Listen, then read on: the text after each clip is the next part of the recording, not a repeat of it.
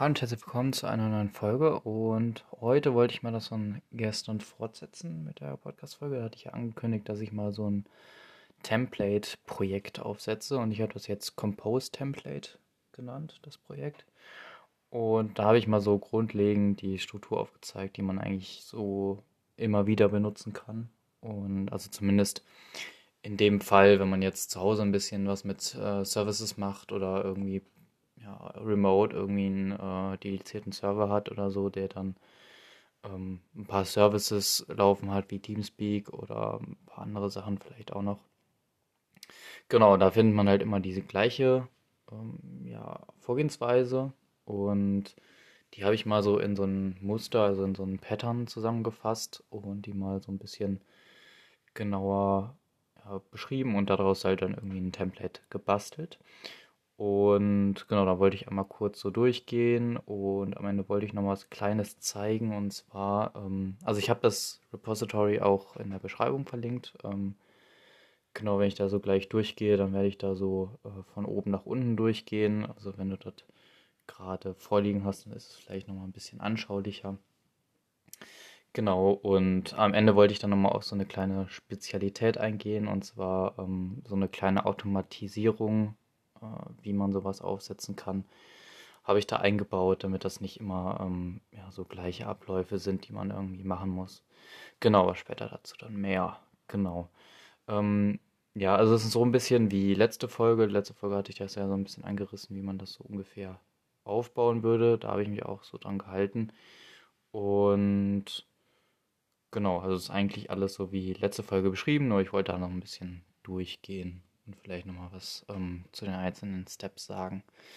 Genau, äh, ganz oben, wenn man das Ganze natürlich alphabetisch sortiert, äh, also die Verzeichnisse, findet man das äh, Data-Verzeichnis. Und da hatte ich ja letzte Folge schon so ein bisschen angerissen, dass ich das als ja, Speicherort für die Volumes benutze. Also ich benutze keine Volumes von Docker selber, ähm, weil man da nicht so ganz so flexibel ist oder man ist schon flexibel, aber man kann jetzt nicht so direkt die Daten verwalten, die in den Containern dann nachher, also von den Containern nach außen gemountet sind.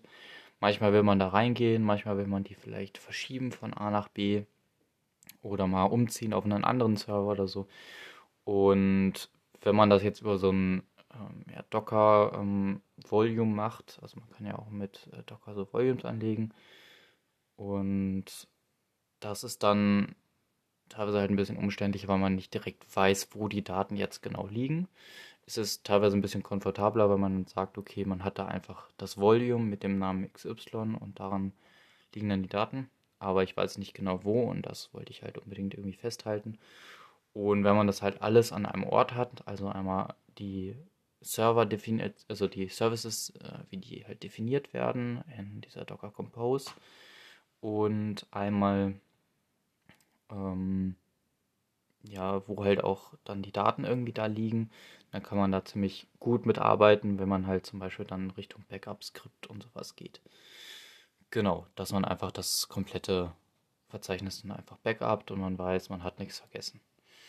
Genau. Ähm, ja, das ist eigentlich dieses Data-Verzeichnis und genau, da werden dann die einzelnen Verzeichnisse angelegt. Zum Beispiel, wenn man da eine Datenbank hat, zum Beispiel eine MariaDB, dann äh, sollte man da halt irgendwie so gucken, dass man ein Verzeichnis hat, das dann auch MariaDB heißt, unter eben diesem Datenverzeichnis.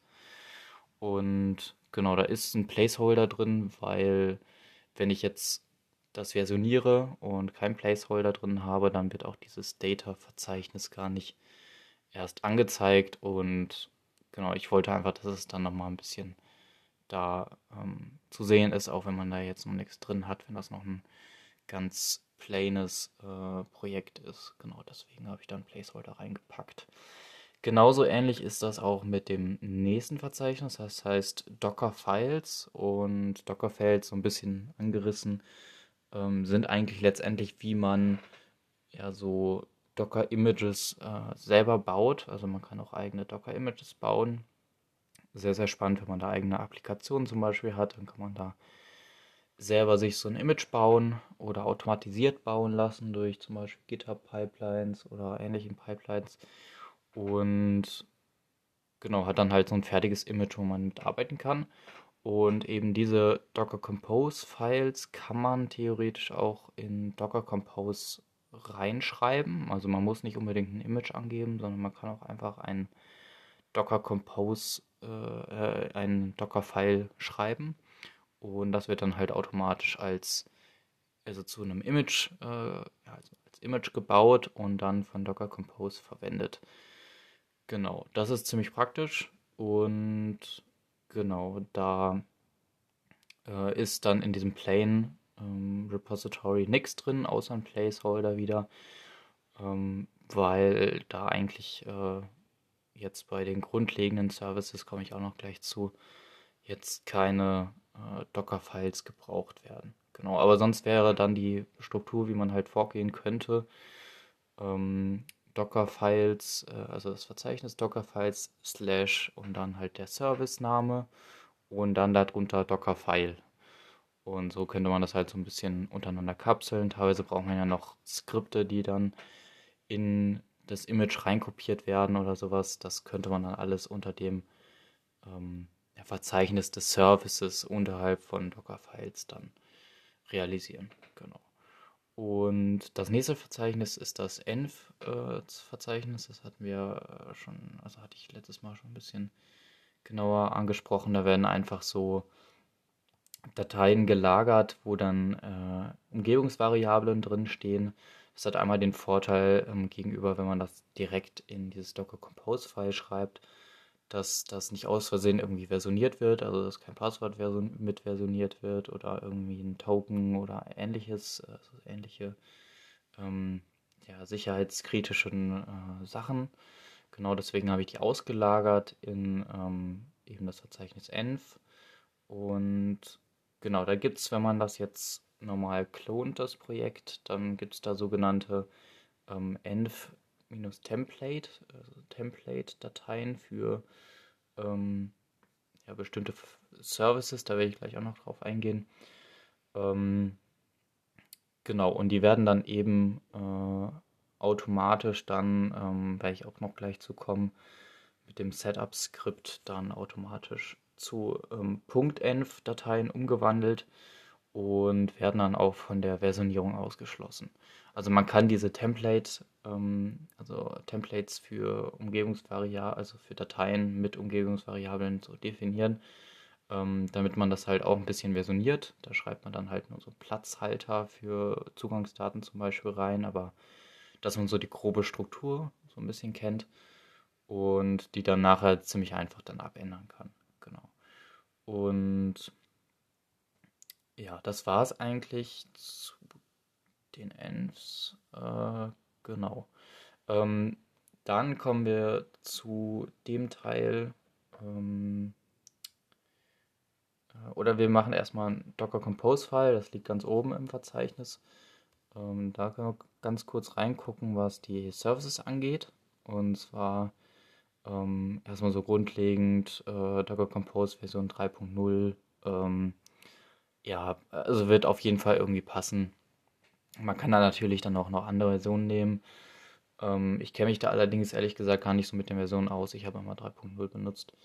Ähm, würde mich auf jeden Fall mal interessieren, wenn ähm, du das vielleicht weißt oder ähm, genau, wenn du da irgendwie noch Tipps hast, was Richtung ähm, Docker Compose Version geht. Würde ich mich auf jeden Fall freuen über einen Kommentar oder ähm, eine E-Mail oder so oder ein Issue vielleicht ähm, im Repository.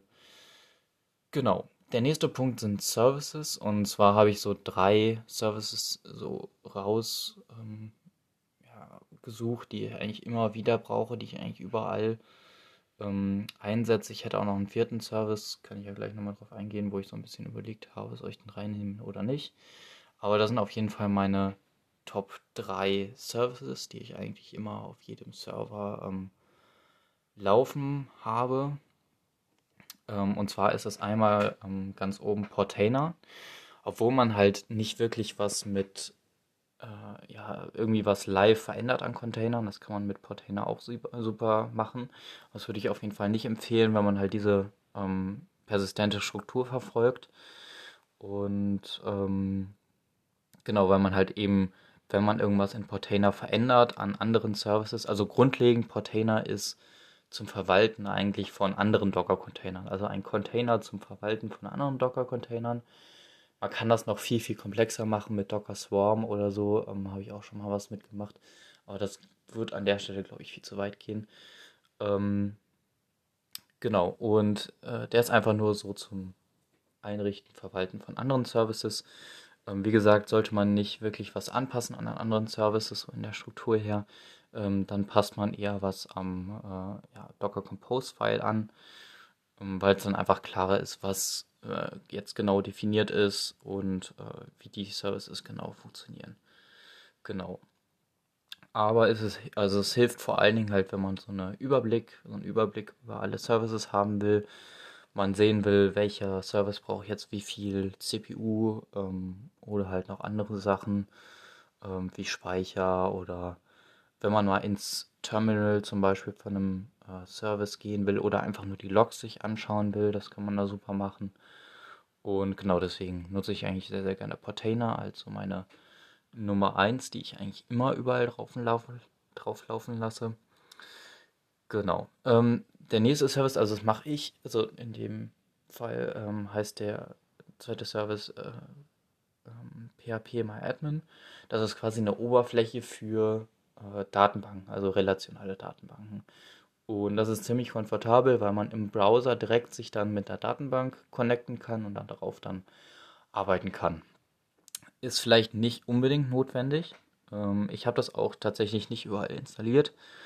Ähm, Genau, muss man natürlich auch immer wissen, ob man halt einen weiteren Service da irgendwie laufen lassen will. Ähm, aber ich habe das jetzt mal dazu gepackt, weil man dann nicht irgendwie Tools braucht wie die Beaver oder sowas, wo man sich halt dann von außen auf die Datenbank connecten muss, sondern man kann halt direkt über den Browser gehen. Das finde ich eigentlich ziemlich, ziemlich ähm, cool gemacht. Und deswegen habe ich das hier mal aufgeführt. Dann kann man ziemlich schnell anfangen, auch mit Datenbanken zu arbeiten. Ähm, genau, eben über die Web-Oberfläche. Man muss sich nicht weiter irgendwie was installieren auf dem Laptop dann. Genau, wenn man natürlich ein Tool hat wie die Beaver oder sowas, dann ist das theoretisch überflüssig. Ähm, könnte man dann rausnehmen. Und genau, das soweit zu PHP Admin. Ähm, genau, dann, wo wir gerade bei Datenbanken sind, also man braucht ja immer irgendwie eine Datenbank, zumindest irgendwie relational oder so. Man hat ja irgendwie immer einen Service wie eine Nextcloud oder sowas, die immer eine Datenbank braucht oder ähm, andere Sachen, weil man ja eigentlich eher, eher dieses Pattern verfolgt, auch dass man ein, Ser äh, ein Service pro Container hat. Also dass man nicht irgendwie da noch eine Datenbank in einen Container mit einer Nextcloud klatscht irgendwie. Das ist irgendwie ja nicht so sinnvoll, weil ähm, man könnte natürlich auch eine Datenbank von mehreren Services äh, benutzen äh, lassen. Ähm, da wird man sich einfach auch Ressourcen sparen und deswegen sagt man eigentlich, dass man einen Service pro Container haben will. Und deswegen habe ich hier mal noch ein, ja, eine Datenbank hinzugepackt. Also in dem Fall ist es MariaDB. Und genau, das so als eigentlich so ein so ein Standard. Man hätte auch MySQL oder so nutzen können. Aber MariaDB baut ja irgendwie auch auf MySQL auf und sonst arbeite ich eigentlich ganz gerne damit, aber eigentlich gibt es da keinen großen Unterschied. Also ich glaube, die sind auch beide ziemlich kompatibel. Genau. Ja. Und das kann man halt eben auch, also es ist eine relationale Datenbank, kann man eben auch mit PHP-MyAdmin dann administrieren. Genau. Ähm, PHP-Admin braucht gar kein Volume, weil ähm, das ist quasi so ein Service, der gar nicht aktiv irgendwelche Daten speichert, keine Konfigurationsdaten hat oder schon Konfigurationsdaten hat, aber die sind nicht relevant. Und ähm, also man hat da irgendwie keine Zugangssache, ähm, sondern man ist wirklich so, dass man sich da bei PHP-Admin anmeldet über so eine Anmeldemaske. Die Anmeldung geht direkt zur Datenbank rüber und dann wird einem quasi so ein Abbild der Datenbank angezeigt. Ähm, ist quasi ein Interface für ähm, ja, so eine relationale Datenbank, wenn man das so sehen will. Und deswegen werden da gar keine User-Daten oder irgendwas dann noch bei PHP-MyAdmin gespeichert. Und sonst auch braucht PHP-MyAdmin gar keine, so gesehen gar keine Connection zur Datenbank, um halt zu funktionieren. Genau. Ähm, Datenbank hat natürlich ein Verzeichnis, äh, wo das gesichert wird. Und zwar heißt das MariaDB. Das Verzeichnis liegt, wie gesagt, unter Data und genau ist gemountet in den Container unter slash var slash libs äh, slash mysql. Ähm, genau. Sonst Portainer brauchen natürlich auch ein äh, Volume. Ähm, einmal hat es ein Socket, also damit greift ähm, Portainer auf den Socket von Docker zu, um halt mit anderen, also dieser, dieser Daemon, ähm, der steuert alle anderen Container und wenn Portainer auf diesen Sock äh, zugreifen kann, dann ähm, ja, kann man damit äh, andere Services theoretisch auslesen, steuern und sowas. Da steht jetzt ein ähm, Doppelpunkt RO hinter, ähm, das heißt Read Only. Ähm, Habe ich jetzt erstmal gesetzt, weil man da ja nicht wirklich was äh, schreiben muss. Also man muss ja nicht irgendwie was verändern, weil das sonst halt gegen diese Struktur gehen würde. Ich weiß gar nicht, ich habe das gar nicht ausprobiert, ob das theoretisch trotzdem ist, aber ich glaube, dass es dann nur das, ähm, ja, man Daten nur lesen kann. Genau. Aber in dem, in dem Fall bin ich mir gar nicht so sicher. Genau. Ähm, ja, das Volume für Portainer liegt unter, äh, also slash data slash Portainer und ist gemountet auf slash data. Genau, ist so ein Verzeichnis da. Ja, sonst gibt es noch ähm, Umgebungsvariable Datei, Umgebungsvariablen Dateien. Und zwar werden die halt mit so einem env-file gekennzeichnet. Und da gibt es eigentlich für jeden Service zwei Dateien. Einmal ähm, global.env. Und dieses global.env ist einfach bei, wenn man sich das anschaut, bei jedem Service vorhanden. Also wenn man irgendwas in diesem ähm, Environment, äh, also in dieser Datei ändert, irgendwie ein Environment hinzufügt, dann wird die bei allen Containern mit eingebunden. Das ist teilweise ganz nützlich, wenn man, hatte ich glaube ich letztes Mal schon angesprochen, wenn man irgendwelche User-IDs hat oder Group-IDs, die man da äh, defaultmäßig setzen will, bei allen Containern oder ein paar andere Konfigurationen oder sowas. Dann ist sowas zum Beispiel ziemlich hilfreich. Genau. Und sonst gibt es halt für jeden Container seine eigenen äh, Sachen, wobei Portainer ist äh, leer, also das Template, wenn man da ins Template reinguckt, dann steht da nichts drin, ähm, weil es einfach dafür nicht wirklich äh, ja, Daten ähm, oder Environment, äh, also es braucht es einfach nicht. Und deswegen habe ich das leer gelassen. Ähm, man könnte da vielleicht noch was hinzufügen, aber ich habe da jetzt keinen Bedarf gesehen. Ähm, Genau, aber ich habe es auf jeden Fall mal angelegt, falls äh, da irgendwie dann ein Bedarf bestehen sollte.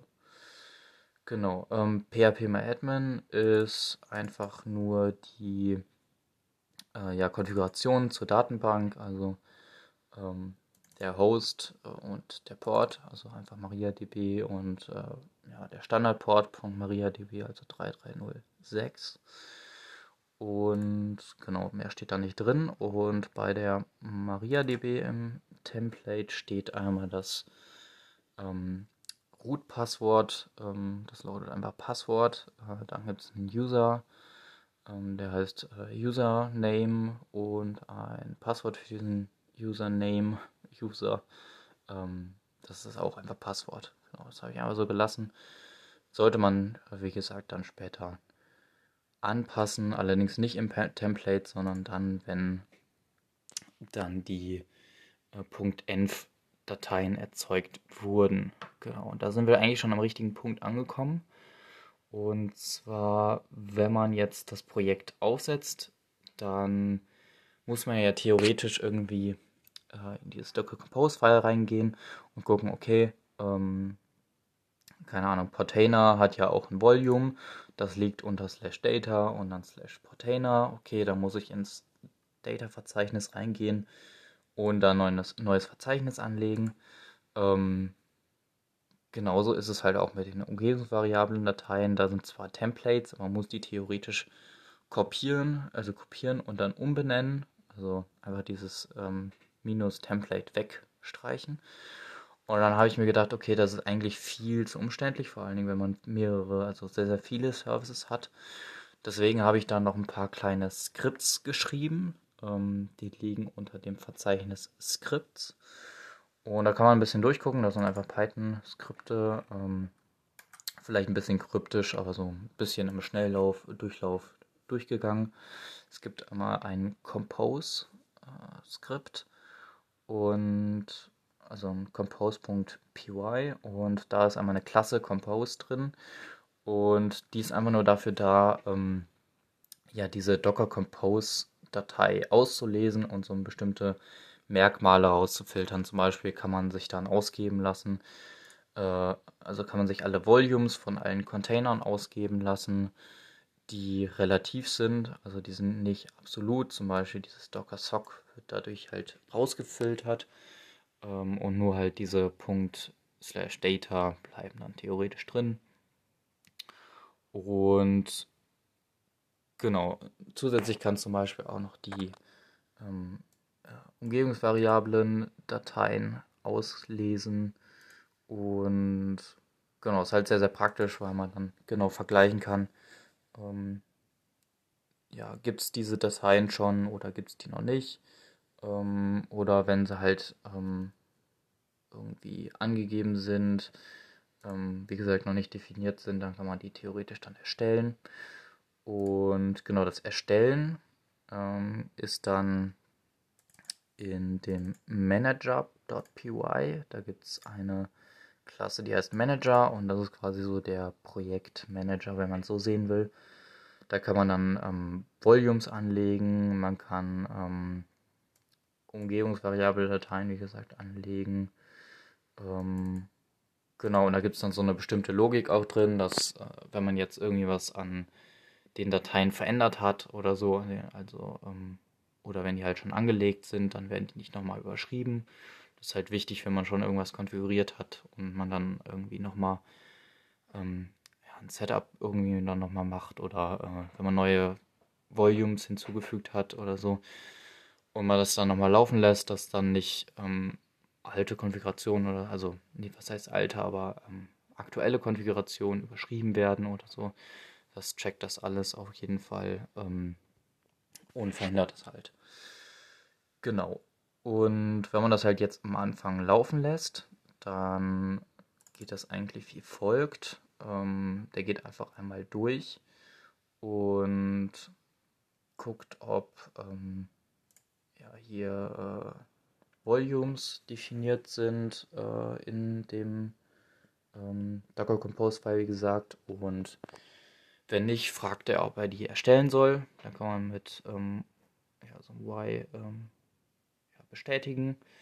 Und dann werden die halt eben angestellt unter slash data. Und ähm, ja, genau, das macht es eigentlich. Und wenn die halt schon erstellt sind, theoretisch, dann äh, überschreibt er die auch nicht oder löscht die irgendwie, sondern genau, überspringt die dann. Und also wenn jetzt auch irgendwie ein Service dann rausfliegt aus Docker Compose oder sowas, äh, dann wird das Verzeichnis davon auch nicht automatisch gelöscht. Ähm, das ist vielleicht auch noch wichtig zu sagen. Äh, das äh, wird halt, es bleibt weiter er erhalten. Das war mir auch ganz wichtig. Weil wenn man jetzt einen Service rausschmeißt aus dem Docker Compose, äh, dann heißt das ja nicht, dass man alle Daten davon löschen will, sondern dass man das vielleicht erstmal temporär rausgenommen hat, den Service. Genau. Ähm, ja, zu den ähm, Template-Dateien. Ähm, das ist ein bisschen komplizierter, weil wenn jetzt ein Template ähm, existiert, was aber gar nicht in Docker Compose genutzt wird, ähm, dann wird das jetzt nicht umgewandelt in ein, äh, ja, in ein richtiges, ähm, in so eine richtige Datei mit Umgebungsvariablen, sondern bleibt halt als Template bestehen.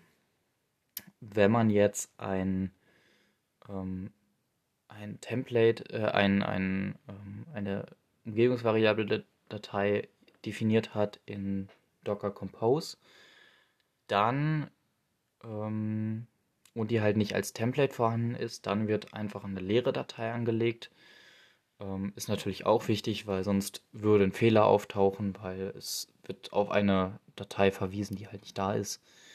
Da muss man sich natürlich im Klaren sein, dass man da irgendwie noch was konfigurieren muss, weil es dafür halt dann kein Template gibt.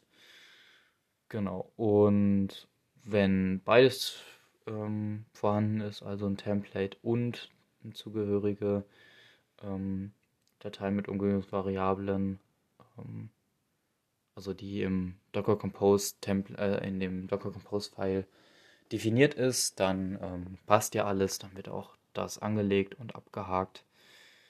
Ähm, genau, und ja, da wird man halt auch nochmal gefragt, ob man die halt wirklich anlegen will. Kann man theoretisch dann auch mit n verneinen. Ähm, genau, für, für den Start auf jeden Fall äh, sollte man die natürlich anlegen mit ähm, dann einem y. Ähm, genau. Als letztes wird man dann gefragt, ob man dann die Container ähm, starten will. Äh, das ist einfach ein normaler Befehl docker compose up-d und genau, dann werden einfach, wenn man das zum ersten Mal macht und die Images nicht vorhanden sind auf dem Rechner, wo man das ausführt, dann wird das ein bisschen dauern, weil alle Images erstmal gepullt werden müssen. Also die müssen sich irgendwo her runtergeladen werden, meistens vom Docker Hub zum Beispiel. Oder sie werden gebaut, wenn man ähm, ja, theoretisch die ähm, Docker-Files definiert hat da und eingebunden hat. Ähm, genau, und wenn die dann halt alle zur Verfügung stehen, dann wird das auch äh, alles weitere aufgebaut. Also es werden die einzelnen Services dann hochgefahren. Kann theoretisch ein bisschen dauern. Ähm, Portainer ist aber relativ schnell.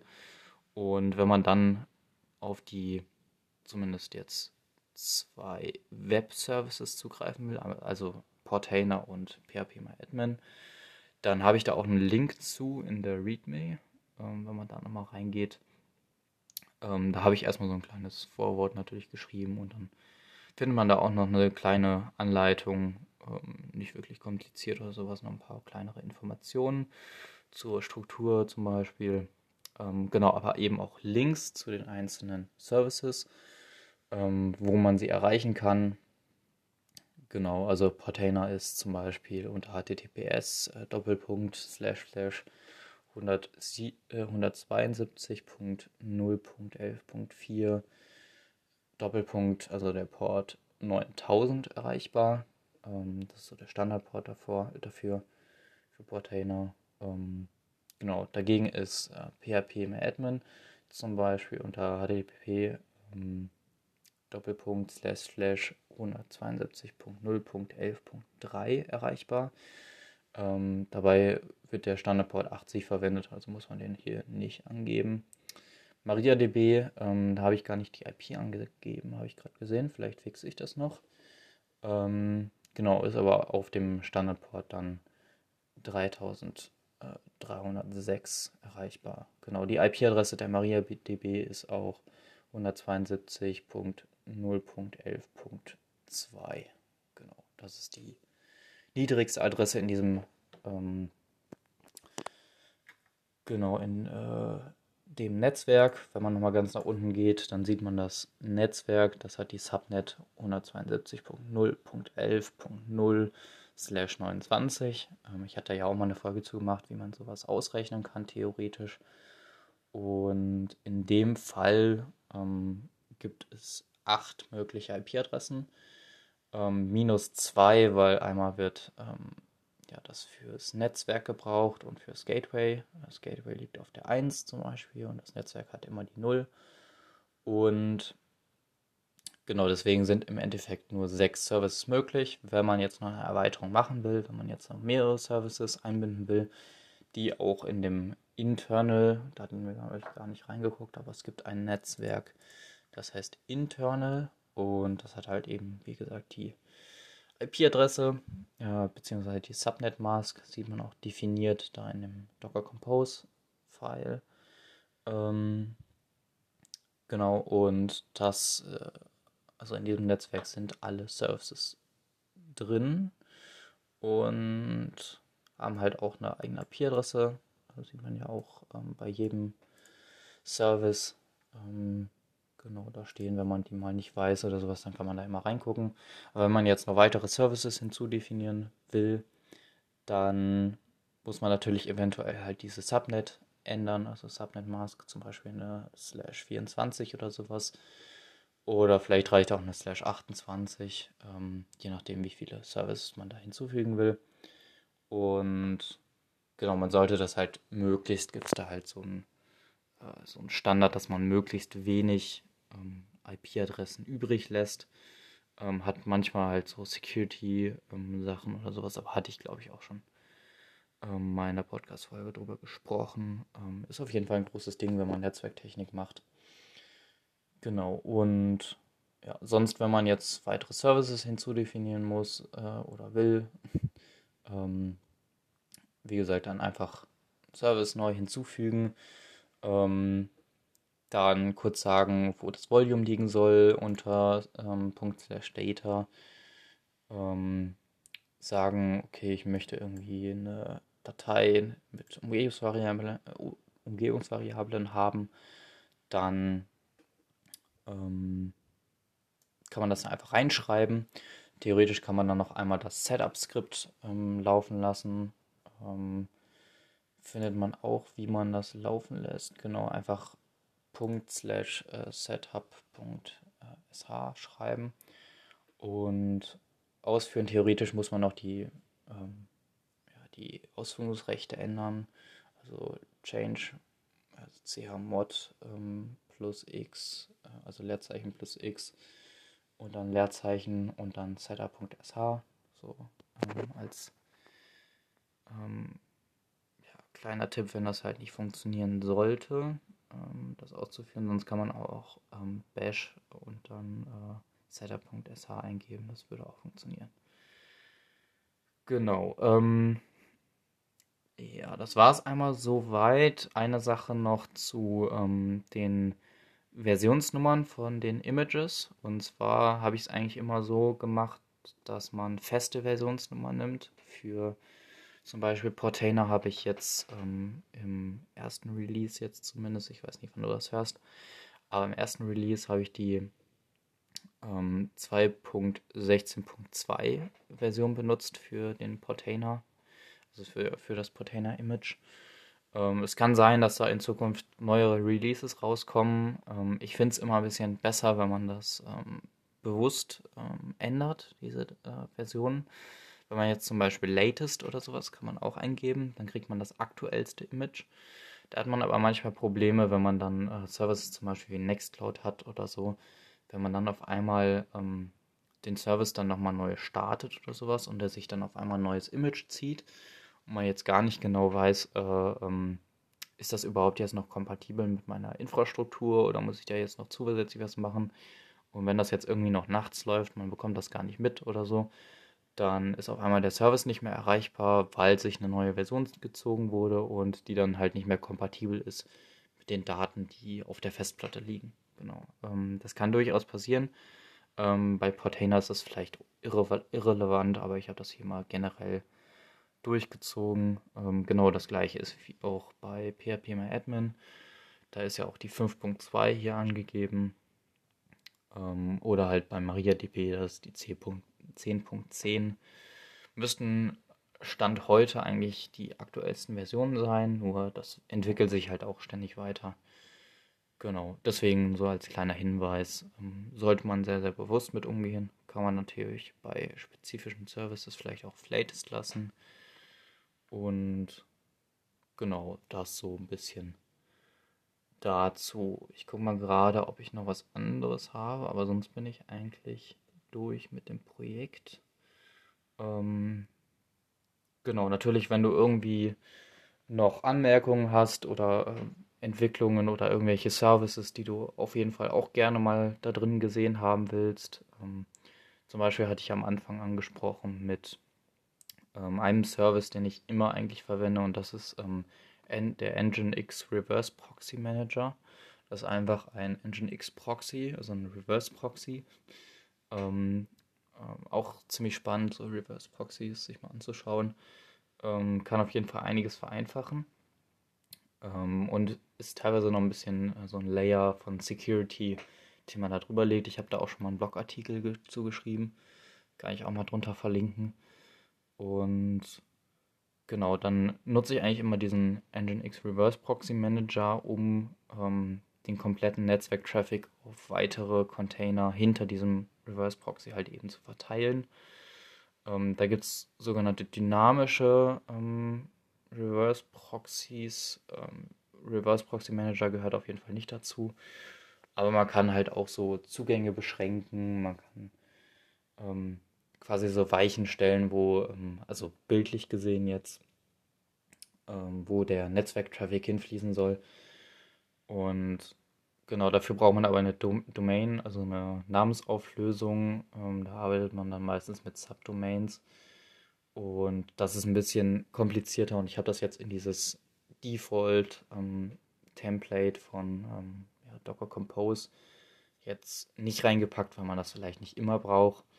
Ähm, wie gesagt, ich verwende das gerne, kann man sich auf jeden Fall mal anschauen. Wie gesagt, ich habe da unten in der Videobeschreibung oder in der Podcast-Beschreibung etwas verlinkt, also ein Blogartikel von mir. Ähm, genau, ist vielleicht ein bisschen älter schon. Vielleicht würde ich heutzutage ein bisschen was anderes machen. Vielleicht mache ich dazu auch nochmal eine Folge. Ich habe aber, glaube ich, schon mal einmal ähm, eine Folge dazu gemacht. Äh, vielleicht findet man die hier noch. ähm, genau. Und ja, das wäre so ein Service, den ich noch vielleicht reinnehmen kann. Äh, ich hatte mir auch vielleicht überlegt, dass ich einzelne Branches mache ähm, bei Git und dann verschiedene Templates noch hinzufüge. Also dass das jetzt so die Basic, äh, die Basis ist für ähm, eigentlich so die meisten Projekte, zumindest IoT oder sowas. Ähm, aber vielleicht dann auch noch, wenn man jetzt Richtung IoT gehen will, dann noch ein paar andere Sachen haben will, die man eigentlich immer braucht. Sowas wie, keine Ahnung, ähm, MQTT Broker oder irgendwie sowas, dass man speziell für diese Art ähm, noch ein Template definiert. Vielleicht ist das auch nochmal ganz hilfreich. Könnt ihr auf jeden Fall gerne mal diskutieren oder ihr schreibt ein Issue bei dem Repository. Würde mich auf jeden Fall ziemlich freuen. Oder eine E-Mail also an ähm, podcast. Ähm, lese ich auch immer gerne. Und genau, sonst könnt ihr natürlich auch das Projekt beliebig forken und einen Pull-Request stellen, wenn ihr da irgendwie noch Verbesserungen habt. Ähm, ich sehe mir die auf jeden Fall immer ziemlich ähm, schnell an und gebe da auch Feedback. Ähm, genau, und baue das halt dann auch ähm, wirklich in den Code ein. Würde mich auf jeden Fall freuen, ähm, wenn da was äh, coole Idee noch kommen würde. Genau, und ja, sonst äh, würde mich auf jeden Fall mal interessieren, ähm, welche Services ihr so nutzt, ähm, was ich noch vielleicht ansprechen soll in weiteren Folgen zu dem Thema. Genau, ich habe mich da seit ein paar Jahren intensiv mit beschäftigt, ähm, weil ich halt eben so eine ähm, Infrastruktur zu Hause in die Richtung aufgebaut habe, Richtung Smart Home, IoT und so. Und genau, deswegen habe ich halt diese Art von Projekten dann irgendwann so für mich rausgefunden, dass es einfach am komfortabelsten ist, weil man das halt einmal versionieren kann. Ähm, man hat halt seine ganze Infrastruktur da und so. Und genau, vielleicht noch eine Erweiterung wäre, wenn man jetzt die ähm, ja, ein Repository hat für mehrere Server, also für, für mehrere Hosts, dass man da speziell Verzeichnisse macht, wo ähm, dann die Konfigurationen für die einzelnen Hosts sind. Theoretisch könnte man es auch so machen, als kleinen Ausblick, das habe ich aber bisher nie ähm, realisieren können, dass man an diesem Repository was verändert. Also man ähm, arbeitet lokal in der IDE, verändert irgendwie da was, ähm, fügt einen Service hinzu. Und wenn man das Ganze dann committet, also wenn man das äh, einfach in Git committet und dann pusht, dann wird automatisch eine Pipeline angestoßen, zum Beispiel bei GitHub oder sowas. Ähm, und dann wird, äh, also wie gesagt, die Pipeline läuft los und die Änderungen werden auf die einzelnen Nodes, also auf die einzelnen Server halt ähm, ausgerollt. Und dann hat man eigentlich direkt, wenn man halt irgendwie was pusht oder sowas, dann ähm, ja die Services, die man halt neu definiert hat, direkt live auf den einzelnen Nodes halt eben. Ähm, da gibt es sowas wie GitLab Runner oder ähm, ich weiß gar nicht, wie das bei GitHub heißt. Ähm, das ist tatsächlich, kann man nochmal als eigenen ähm, ja, ähm, Docker-Container definieren. Und ähm, ja, das so als ähm, kleiner Ausblick, was man da alles noch machen kann, um halt möglichst schnell ähm, seine Konfiguration dann auch live äh, zu bringen. Ähm, ja, wenn man jetzt irgendwie damit arbeitet, dann kann man es natürlich so machen, dass man ein Repository hat, was äh, irgendwie auf ähm, GitHub zum Beispiel liegt. Und dann ähm, kann man lokal dran arbeiten, pusht das hoch zu GitHub, ähm, wechselt dann zum Beispiel über SSH zum Server und pullt dann die Änderungen und führt das Ganze dann nochmal aus. Ähm, ja, wenn man halt so eine Pipeline hat, dann hat man ein paar Schritte weniger. Genau. Ähm, ja, ist glaube ich auch mal vom Lerneffekt ziemlich cool, wenn man das mal so ein bisschen ähm, ausprobiert, was da alles noch in die Richtung ähm, Continuous Integration, also CI/CD Pipelines, ähm, alles los ist. Auf jeden Fall auch ein ziemlich spannendes Thema, habe ich ja glaube ich schon mal ein paar Folgen zu gemacht. genau und ja, sonst denke ich, ähm, war es das auch für die heutige Folge. Ähm, genau, und dann bis zur nächsten Folge. Bis dahin. Ciao.